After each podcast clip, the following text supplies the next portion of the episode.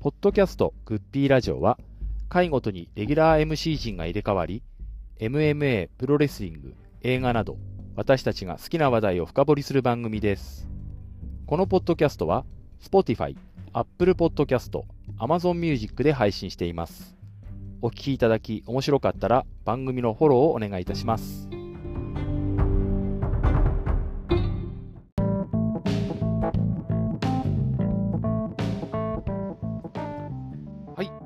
キャストグッピーラジオ、今回はあお聞きいただいた方からのリクエストにお答えする形で、えーレインメーカーこと岡田和彦選手をみんなで語ろうという特別会でございます。本日の出場者は、55さん、無限諸子視聴者さん、スカルさんと私と4人でございます。では、お三方よろしくお願いいたします。よろしくお願いします。よろしくお願いします。えー、チャンピオンは久しぶりでございますけども、えご無沙汰してますえーあのーどうどうですか、最近のプロレス界ご覧になってますか？そうですね、まあ、直近だと日曜日のノアとか。のは、あ、はい、は、はいいはい。見てましたし、なんか新日本も5対5がなんか勝ち抜き戦みたいなので、ちょっと昔の正規軍対維新軍みたいな感じだったのかななんて思う感じで。あれって、まあ、なんか僕、ああいうルールだって説明を聞いた瞬間、あの一トップバッター絶対内藤と真田だろうなって思ったんですけど、あななんとなく。こうで 10, 10分ずつだって言ってたから、時期を分けて次、次っていくのかななんて思ったら、やっぱその通りになっちゃったんですけど、あのーままあ、私たちのようなむ古い人たちだと、あと正規軍対維新軍の綱引きマッチとかですね、あ、え。ありましたよね。あの多分前田と長州がやった時じゃん、ええ唯一のシングルええだえで、サソリンで負けたんだな、前田が。えはい。とか、まあありましたけど、なんかああいう感じで、今、あーロスインゴとジャストファイブガイズは、最終決戦の札幌2連戦はずーっと、おーなんか同じような感じで、10人タッグでやっていくような感じでございますけども、はいえーそんな中あの、せ前回の収録でもお話ししたように、えー多くの方がご存知の通り、レインメーカーこと岡田和彦選手が1月いっぱいで対談で、あの無限諸子さん、あれ、大阪大会でフリーとして参戦するって意味ですよね。そうですね、所属もう所属ではないという。ないってことですよね。でで、はい。棚橋とレインメーカーショックを起こした大阪で棚橋とシングルマッチで最後の予定だよね。あれ、札幌も出る出ないんですよね。大阪で終わりなんだよな。あなんか出る出るカードもああったような。あそうなんですか？細かくチェックしてないんですけど。うんはい。えー、まあ、棚橋とシングルって、一応、まあ、ちょっと、まだ、あの、もしかしたら札幌も出るかもしれないということなんですが、その岡田和彦選手を、グッピーラジオ的に語ろうという回でございますけど、あの、ゴンさん、すいません。あの、最初にベラ、あの、ヘラヘラと。あの、今日もオープニングでございますので、最初にまず言いたいことどーんと言ってください、じゃいやー僕岡田和親を思い出せないんですよね。あ。もういいだ、記憶喪失かよ、そんな。いや、天竜戦とか棚橋戦はインパクトがあったんですけど、はいまあ、前回話した諏訪間戦はまあ悪い意味でのインパクトしかないし、まあ、良くも悪くも記憶には残る試合だったと。まあ、あれはまあ、うまいこと言えなかったけど、あれは正直、もう、多分新日本が負けてたら諏訪間が悪いってなってたんでしょうけど、えまあ、あとそれ以降はやっぱちょっと去年もそうだったんですけど、まあ、新日本見る気が減ったんですけど、えよよくも悪くもあまり最初、ここぞという時に出なかったから、あまりいいしもですね、あの、なんかレバーでしたっけ？はい。レバー6で、あ6人タッグね。あの6人タッグで、あのー誰ですかね、外人、あのーでっかい外人、新日本の。あの、今、外ヒクレヒ国行っちゃった。クレオいや、ヒクレオじゃない、あのドイツ人の。オスカー・ロイベ？オスカー・ロイベ。はい。オスカー・ロイベと、あと、だから6人出た時もほ、ほとんど石井智弘が出ずっぱってて、岡田何してたか印象がないし、コーナーポストでずっと見てたんですか？なんか、そうなんか、なんか、よくも悪く出ない、出てこなかったんですよ。そんで、あの、なんか皆さんの話聞くと、やっぱ G1 とかの決勝では良かったんでしょああ、去年とかね、内藤さんとかでしょ。はいはいはいこここぞっていう時では見せてくれたらしいんですけど、僕が見るときは正直、まあ、言っちゃ悪いけどいたい、いてもいなくてもいいような選手だったから。岡田をそう言うってなかなかいないの？大したもんいや、なかいやだから、なかなかいないですよ。いや、僕が見た時だけですよ。ええ実はだからわかだから、だから難しいんですよ。外れくじをよく引いてるんでしょうね、じゃあね、岡田の。ねまあアベマだだから、まあ、しつこいですけど、まあ、し新日本ワールド加入してるあれなんでしょうけど、あまあ、回数的にはね、それは確かにそうでしょうけど。アベマとか見るとね、それだからやっぱどうしてもちょっと見る気がしないんで、だからちょっとこの企画きついんですよね、正直。えーまあじゃあ、えーまず岡田のなんなんて遍遍歴というか来歴っていうんですかね、あのちょっとじゃあ軽くエピソード紹介ちょっと紹介しますね。はいえー岡はい、岡田和親、1987年11月8日生まれの今36歳です。で、愛知県で生まれまして、これよく自分のラポッドキャストでもまあ言ってましたけど、小学校の時にお母さんが長長崎県の五島列島の出身で、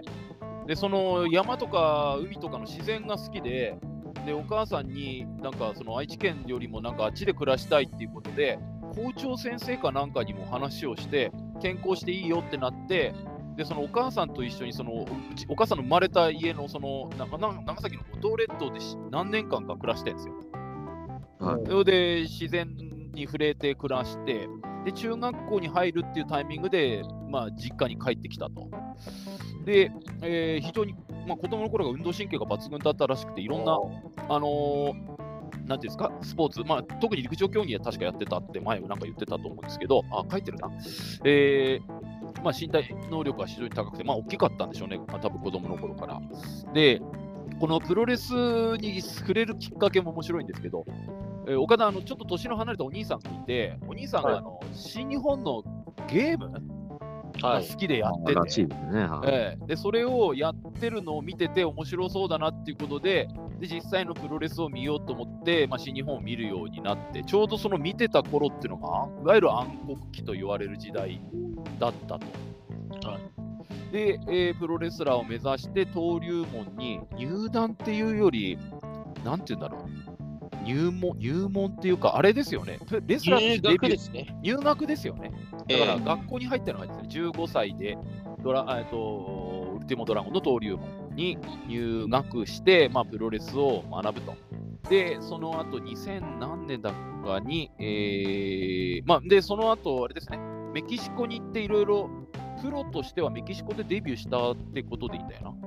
な。メキシコでデビュー。は。はいい。で、えーいろんなところでもまあ試合をしたりしたんですが、新日本にスカウトされたのが2007年頃だったと思います。あそうですね、書いてますね。で、2007年8月に新日本に移籍と。で、新弟子として、えーいろいろ修行をして、えー内藤戦でプレデビュー、石森戦で正式デビューだそうです。うんえーでも全然覚え覚えてないと、そんな、なんか、まあ、テレビでやらなかったかもしれないですけど、で2009年に、えーノアとの対抗戦に抜擢され、えー後藤とタッグを組んで杉浦、青木組と対戦したと。この試合覚えてますか、文芸翔さん。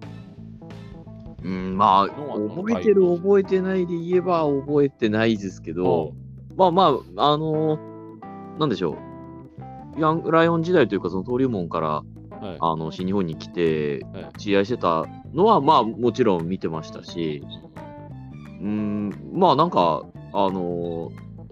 下の名前が特徴的なんで覚えやすいですし、あのやっぱ長身なのは長身でしたから、あうんあのまあまあ素材素材としてはいいんだろうなっていう、まあそういう印象で、まあ見てましたけどね、当時は。し新日本にしちゃ、まあ、こんなこと言うとあれですけど、珍しくでかかったですからね。そう。そう190以上なんて、あんまり、今の新日本、日本人のレスラーそんなに今いないでしょ、多分。はあんまそうあんま思いつかないな。で、これ、あの、ウィキペディアとかだと、あの、まあ、今みたいな流れなんですけど、ちょっとあの、後ほどツイートか、あの、このエピソードにちょっとリンクかなんか忘れてなければ貼りたいと思うんですが、あの、今回の対談に関して、デイリー新潮というところが、ななんていうかな、あの、コラムを載せてて、これが非常に面白くてですね、い。でその中からいろいろちょっとば抜粋してちょっとお伝え、あのーお話したいと思うんですけど、えっとまず2012年1月に、まあ、あのレインメーカーショックですね、凱旋帰国して、あれよあれよとベルトを取って、それから IWGP のベルトは7度取ってます。でさえー東京スポーツ主催のプロレス大賞 MVP は5回。年間最高試合ベストバウト賞は9回も取ってるんですよ。9回もえ回おーなんだろう、G1 の決勝とかで取ってんのかな？えケニー・オメガ戦とか、はでしょうね。まあ、やっぱり思い出すってとそうなってきま天すよね竜。戦も確か取ったよああ、そっか、引退試合。ああ、天竜戦は良かった。うんうんうん良かったっていうか、うん。ちょっとこれ、インタビューも交えて、棚橋にもいろいろインタビューしたりしての記事でちょっと面白くてですね、えー、とちょっと新日本の歴史ともの振り返りにもなるんですけど、まあ当たり前ですけど、アントニオ猪木がいた頃は、あーまあ、いる気がエースで、でまあ、前田が帰ってきたときに結局一騎打ちはされなかったとか、そういういろんな記事が、ねまあ、載ってまして、で、えーこれ多分これ、棚橋のコメントなのかではないのかちょっとわかんないんですけど、えーもしあの時あの猪木と前田が一騎打ちしていてら、結果はどうなっていましたかねという質問に、どうであろうが猪木さんの惨敗はないでしょう。前田が勝とうが地方に行ったら前田なんて誰も知らないよ。猪木さんほど全国津々浦々知られているレスラーはいないんだから。これ多分僕誰かに聞いたんだな。まあ、棚橋じゃないと思うんですけど。まあ、とか、えーまあ、猪木が政治家でデビューした後に三中士時代が来たとか、こうずっとこう、えー新日本の歴史を振り返ったところで、えーいよいよ岡田の話になってくるんですが、えーさっきと同じですね、え5つ上のお兄さんの影響でプロレスを好きになり、えー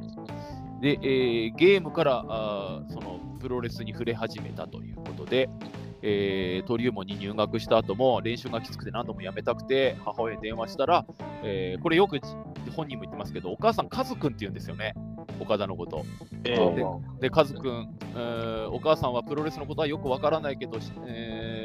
もう少し頑張りなさいっていうようなことで、えーお母さんが励まして、えーやめずに我慢して頑張って、まあ、デビューしていったと。で、先ほど申し上げましたように、メキシコなどで、え戦いながら新日本に、え入門して、そんで、え武者修行に行って、凱旋してきて、レインメーカーショック、ブーイングを受けたのが2012年1月4日の東京ドーム大会ですね。これは僕も覚えてますけども、えー突然岡田がリングに上がってきて、棚橋に挑戦するって、あの若造って誰だみたいな雰囲気だったのは今でも僕も覚えていますけども、この時に棚橋は35歳、岡田は24ですから、今の岡田と海野みたいな関係ぐらいかな、年の差でいうと。ね。はいち。ょうどそんぐらいですかね。で、えーこれをちょっとこう見ていくといろいろずっと面白くて、えー休みの日はプロレスの DVD をよく見てますとか、あ練習後とか食事に関してとか、えーあとアメリカでのマットでの活躍が期待できるとか、で岡田の口からですね、えーライバルはハルク・ホーガンとかになるのかなっていうコメントああ、はい。ああ、ホーガン意識してるの？宮原健人もホーガン好きだって言ってたし、うんホーガンなんだとかって思って、えーっと、なライターさんがなんか、えー取材した記事になったようでございます。っていう感じで、ちょっとまあ、聞いてる方はもう特に岡田のことをご存知の方々だと思いますので、えーこのお今のお記事、非常に見応えというか読み応えがあるので、後ほどリンク貼らせていただきますが、はいで、えーそれ皆様の岡田のおどう思ってるかというところを少しずつ聞いていきたいと思いますが、まず岡田といえばこうというか評価でございますけども、じゃあスカルさん、どうですか、はい。レインメーカー岡田和親をどのように評価されてますか？あの、いいとか悪い岡とか。あの岡田って、あ。え結果的にっていうか、あこれはすごいな、すごかったなって思うのは、やっぱり10年以上、新日本のメインっていうか、そういうトップを張り続けてた人って、うん。猪木を除くと、本当に藤波とかうん。長州なんかは全日本に行ってた時期とかもあったり、うん30市とかそういうのも10年もいなかったと思うんですよ、で多分。すね。無糖がちょっとあのスペースローンウルフ時代とかなんか、かか足し足したらそうなるかなとは思うんですけど、うん。そのレインメーカーっていうのでもう10年っていうのはすごい実績だなと思いますね。うんうんうんうん。あの間違いなくレインメーカーってそのなんか映画ヒッチコックなんだっけ？なんかの映画になんかなんかフランス映画の金の雨を降らせるとか。っていうあフランス映画でしたっけか、えーなんか敏腕弁護士がどんな裁判でも勝ってそれで要するに賠償金とかなんかっていうのを多額のば、えーお金を手に入れるのがその金の雨を降らせるっていう意味だったみたいなっていうのを聞いたんですけどこのニックネームって自分で考えたんじゃないですよね。新日本サイド誰か多が分多分誰かにプロデュースされたんでしょうね。下道なのかな？誰だろうな？なんか、うん、多分誰かが持ってきたんだろうとは思うんですけど。ええー、ゴンさんはどうですか？岡田和親、えーの評価。先ほどもちょろっと最初言っていただきました。さっきも言ったんですけど、やっぱすごかったですね。あの、レインメーカーとか上がってきた時の印象が。はい。あの、で、田中氏時代をあっという間にぶっ壊してくれて。うんうんあのーそうですよね、こう順々に世代交代がずっと来てたプロレス界の中で、本当に2段、3段飛びみたいな、一気に若返らせたっていうか、10年ぐらい早送りしたみたいな感じになったんで、まあ、そのベルト取った最初の頃って、こんな若造でいいんかいみたいな雰囲気も中はなかったんでしょうけど、まあ、うん。振り返ればこの十何年ね、ずっとトップではもちろんいたわけで、大したもんだと思いますけど。大したもんだと思います。無限諸子さん、どうでしょう、岡田和親。一番多分身近でご覧になってたんじゃないかな、そうですね。あの、これ僕、自分のツイートでも述べてることなんですけど、ええあの、2012年の1.4、僕生で見に行ったんですおー、はい。あであの突然出てきたの若造っていう時見てた？そうですね、あの瞬間にいたんですけど、あで、あの時あの、凱旋試合もやってるんですよね。うんうんうん、あの、吉橋と。はいはいはい。はいで、まあ、はいそれは試合、今ワールドとかで見れるかわかんないですけど、えまあ滑ってまして。あでもええ、それは、まあ、別にどっちが悪いとかじゃないんですけど、えはいはいはい。まあまあまあ、吉橋相手ですし、はい。岡田も岡田で、まあまだレインメーカーの形とかも今と違ってたんで、はいはい。なんかネックブリーカー式の初期型レインメーカーだったんですよね。なんで、え、これがフィニッシュ技なの？みたいな雰囲気で、うんでまあ微妙な空気で、うんで、その微妙な空気を引きずったまま、メインであ勝った棚橋の前に現れて、うんで、まあ、おいおい、お前かよ、みたいな。そういうこともあるわけですね。そのはい前の試合の、ななんていうしょっぱさみたいのがありつつのメインでの登場だから、はい。もしそこですごいインパクトだったら、またちょっと違った感じに見れたかもしれない、そうですね。だから、まあまあ、あの、いやいや、お前じゃないだろ、みたいな空気もありつつ、ただ、まあ、これはなんか後出しみたいな言い方ですけど、なでもなんかこいつなんかやりそうな雰囲気あるな、みたいなのもあったんです。よ。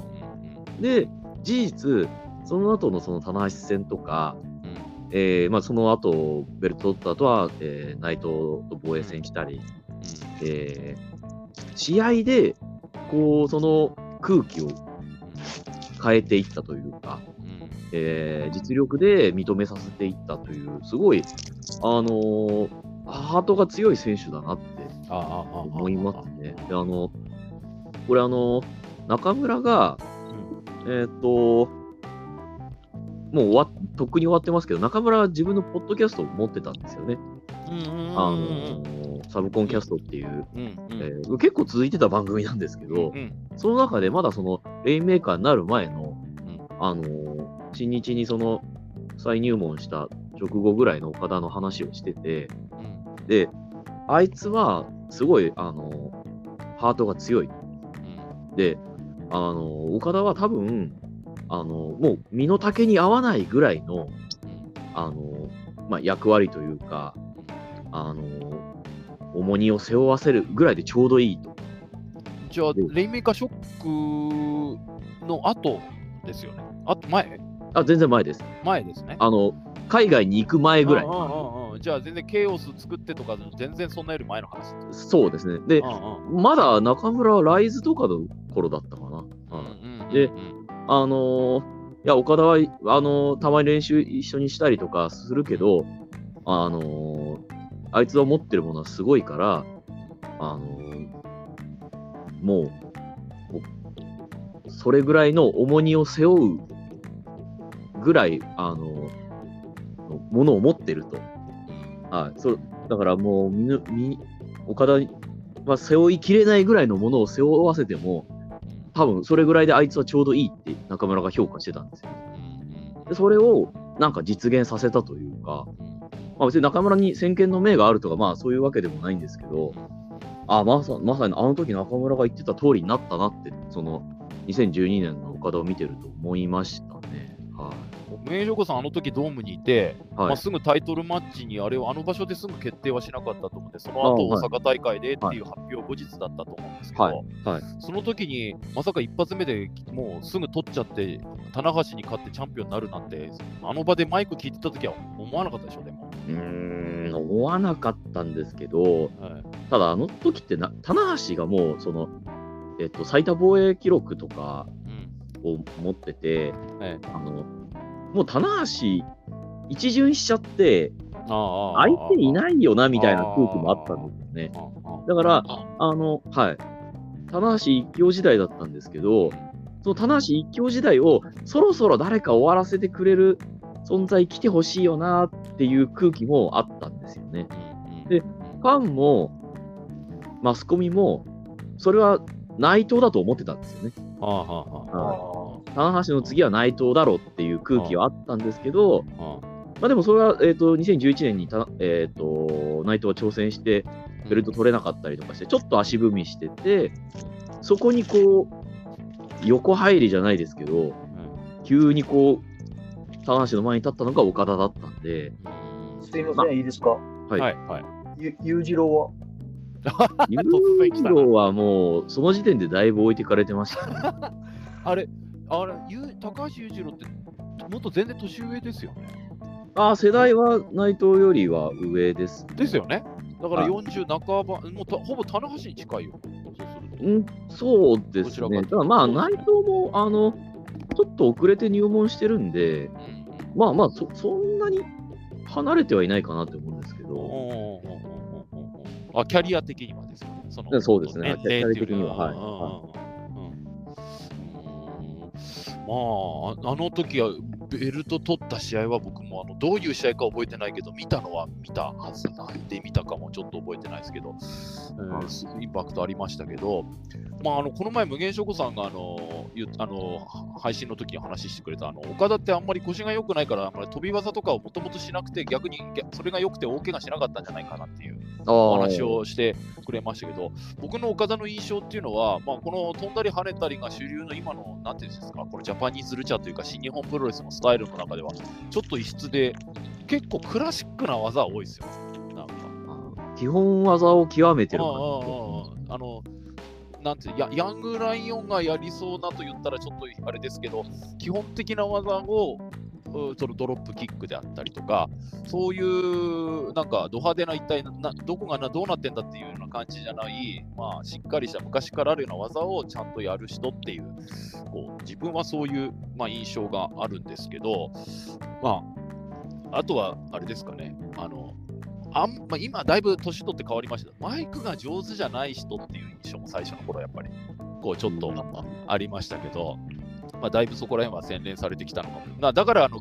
いつだ、ゴゴさん言ったんでしたっけか、あんまりそういうのが得意じゃないから、下道とか脇つけてたんじゃないかとかっていう。あ、まあそれはそうですよ多分僕も言いましたけど、多分他ほとんどの方は言ってると思いあ、ます。やっぱりそうなのかな。みんなそういえう、そういう感じで見てたまあんですかね。なんかあえてそういうサイボーグ的なキャラというかああ、ああ、ああ、ああのマシーン的あ、な、はいはいはい。えー存在にしてたようなそういうキャラ付けだったのかな。ああ、鉄人28号とあの主人公の少年みたいな感じ。あーそうすると、下道とあれはい関係がそんな感じ本当に最初の1、2年だと思いますけどね。うんうんうん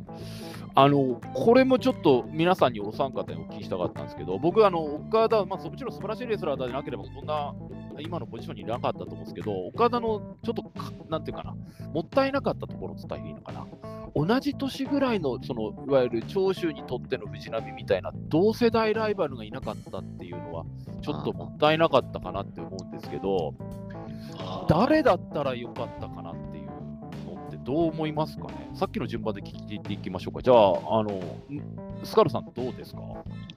えーっとですね、あの、僕も最近ポストして、あの宮原とかはい。ジェイクなんかとのシングルマッチ見たかったなって思うんですけど、ど。あの岡田と全くの同級生で、はい全く同じようなスタートした中島克彦っていいんですよ。は いで、いるんですよ。あ まあ確かに中学校卒業してプロレスラーになってっていうところもね。ええただ、決定的に違うのが、ええあの勝彦はもう空手のチャンピオンっていうバックボーンがあって、はい。ほんで、岡田っていわゆるそういう格闘技的なバックボーンがないじゃないですか。はいはいはいはい。ただ、素材としては中島より全然上だったと思うんですよ。いうんうんその岡田ってアスリート系プロレスラーの走りっていうその身体能力の高さだけで、はいだからあのドロップキックなんか見ると分かるじゃないですか、えあの高さとか。ドロップキックって基本技だけど、あれ、岡田がやったら本当に必殺技になっちゃうじゃないえですか。うんうん岡田の凄さってそういうところで、うん。そそのなんか格闘技的なものがなくても強い素素が強いタイプなんだなっていう。うん。素で強いタイプっていうか。うんで勝彦の場合はその空手とかなんかっていう技術っていうかそういうので強くなっていったタイプっていうんで。うんほんで晩年の猪木に2人とも変な絡み方してきたっていう共通点もあるんですけど、あ 今、今絡んでるのがまさしく勝彦ですけどね。え今になって絡んでるようですけど、なるほどね。えでも岡田ってうん。逆にあのめあの格闘技的なものに興味ないんですよね、あの人ね。あはいはい、そうですね。うんプライドとか K1 みたいな、ああいうのに興味がなくて、はいだから、まあ、そっちの方には行かなかったんだろうな、どっちにしろって思うんですけど、もし岡田が MMA とか、キックボクシングの方に行った行っても、やっぱ素材が違うから、そこそこ？そうですよね。僕もそれは思ってます。やっぱり。の選手になったんじゃないかなって思います。あのやらなくてよかったっていうのと、やってりゃやものになってただろうなっていうの半々ですよね。確かにあれだけのなんか身体能力があれば。なんか、あの、時々思うんですけど、今の岡田だったら、すがりをくらいだったら倒せんじゃねって思うような。すだりをなめちゃいけない。出た出た出た出た。ゆた さん大好きすだりよ。はいはいはい。そのくらいのポテンシャルはある人間だと思うんですよ。うん、あるでしょうね。ええ岡田ってもう本当にその可能性の塊っていうか、うんその埋蔵量がすごかったっていうか、もううん岡田って本当にあのルックスが良くて、スタイルが良くてっていう、その理想像、ある意味理想像っていうのを具現化したような存在だったっても思うんですよ。うんうんなんだかんだ言って、その60分一本ショー、60分フルタイムとかもやってますし、うん。だから、そういう抑えてるところは抑えてるっていうか、その、岡田をなんか、昔の新日本的な価値観で見ると、物足りないとかなんか違うっていう人はいると思うんですけど、岡田って、その、現在進行形っていうか、いわゆる最先端の新日本のレスラーみたいな、その、一番最初の人なのかなっては思いましたね。あのまあ、今、おっしゃったように、このルックスとか、まあ、見た目も本当にいい選手、男前なんですけど、彼がいなければ、不女子なんていう文化は生まれなかったかもしれない、もしかすると。ええまあ、もっとそれからいい男いっぱい出てきたかもしれないんですけど、ええまあ、そういう意味でプロレスのファンの、なんていうんでしょう、マーケットを大きくした功績は間違いなくあると思うんですよね。ええまあ、棚橋っていう前振りはあったとは思うんですけど、はいそれでもやっぱり岡田っていう素材があったからっていうようなところは。うんあったと思いますね、確かにねえ。あのゴンさんはどうですか？岡田の同世代ライバル、この人だったらよかったのにとか、まあ今、今更なんですけど、誰だったらよかったなとか。俺 全然年違うよ。キャリアも違うよ。や、30ですもん、あの人。いや、5つも違うから、だから、まあ、35前後だね。今、今の年齢の。まあ、宮原がそう、え、宮原が同じ年？一つ上だっけ？うん一つ上ぐらい宮。原は一個下かな、あ、一個上、宮原とか、うん。あの他団体は初め貧乏くで引かされるんで、ええ。あのやっぱりであの新日団なんだかの方がいいんですよ、はっきり言って、ああああああ、内部でね。内部で。うんと僕はあの誰が何歳かって詳しくわかんないんですけど、これ、無限職さんの方が詳しいから、イービルって同じ年ぐらい？いいビレンじゃねえか。ああ、あの、一つ上？えっと、ほぼ同世代ぐらいだと思いますね。今まさしくあのあんななんかあの悪魔の化身みたいになっちゃったけど、あのーイービルがああいう感じじゃなくて、あ別の路線でいた選手だったらもしかしてっていう都市的にも。なるほど。こういなんか競争し合う関係とかにのそういうストーリーラインとかになっていまあ真田は後から来た人だから入る気じゃないんであれですけどイービルが違う路線だったら二強みたいになれたかなっていう気はしなくはないんですけどね。まあ上手なんでまあまあ今更ですけどね。ちょっとそういうのも思いました。あのーでどうですか、無限志さん、あの、はい。岡田同世代、僕がちょっと、まあ、なんか、岡田ってと、年上との構想みたいなのが、なんか印象強いから、同世代で、こう、競り合うっていう関係性の人もあんまりいなかった気がするんですよ。そうですね。あの、これ、質問の答えになってないかもしれないんですけど、ええ僕は、それが逆に良かったと思う。ああ、ああ、ああのえっ、あ、なるほどね。と、10代前半で圧倒的に強い、うん。あの、連勝しまくる。うん。で、その、その、あの、無敵の超人路線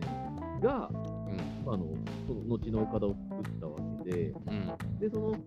同世代で勝ったり負けたりするような存在が、うん。だから、その路線はできなかったと思う。ああ、ああ、ああ。で、あの先ほどの、まあ、僕が言った通り、その、エース候補として当時、必要だったのは内藤だったんですうん。うん。新日本の非常なところで、う田という存在が出てきたら、内藤を早々に引っ込めたじゃないですか。はいはいはいはいはい。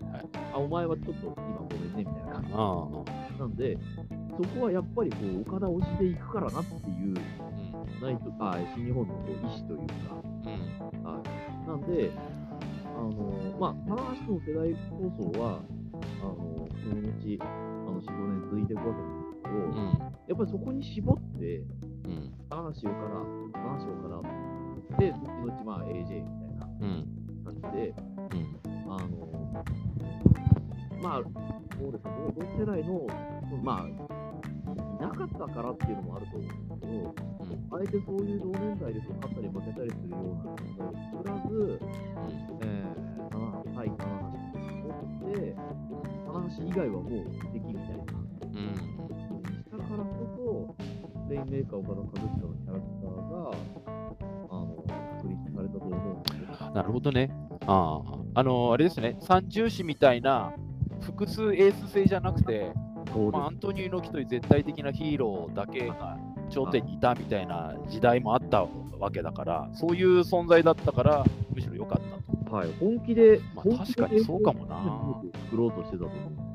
ああ、まあ、僕が成功したと思う、僕は思うんですけど、ああ、あそのためには、まあ、やっぱり、あの、そういう存在は、まあ、いらなかったというか、うん、あえて作らなく、そういうライバルを作らなかったのかなという。ごめんなさい、ちょっと質問の答え。あいえいえいえ、まあ、あいないいないことが岡田にとってとか、新日本にとっても良かったかもしれないとですねそうです、そういう孤高の存在にしたというか。うんはいでもそれ、そういう見方も確かにありますよね。なるほどね。あーまあ、でもそっか、やっぱり、どうしても長州藤波とか、ああいうのを見てると、なんか、毎回どっちが勝つか分かんないで見てるみたいな見方をすると、なんか、まあでも、後々あれか、ケニーとかそういうのが出てくると、それがまあ、ライバルになっていくのかな。そうですねそうするとええそのそういう感じなんでしょうね。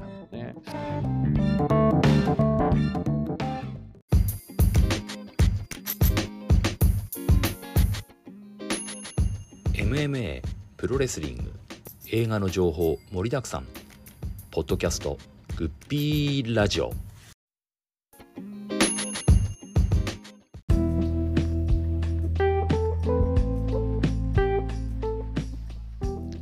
かがだったでしょうか？あポッドキャストグッピーラジオ、今回は岡田和親を語る回ということでお届けしましたが、ここまでが前編です。えー後半の方も同じように、えーゴゴさん、スカルさん、無限諸子所長さんと4人で、えーあれこれ岡田のことを語っていきたいと思いますので、後編の方もぜひ楽しみにお待ちください。ポッドキャストグッピーラジオ、今回はこれで終わりたいと思います。それでは皆さん、さようなら。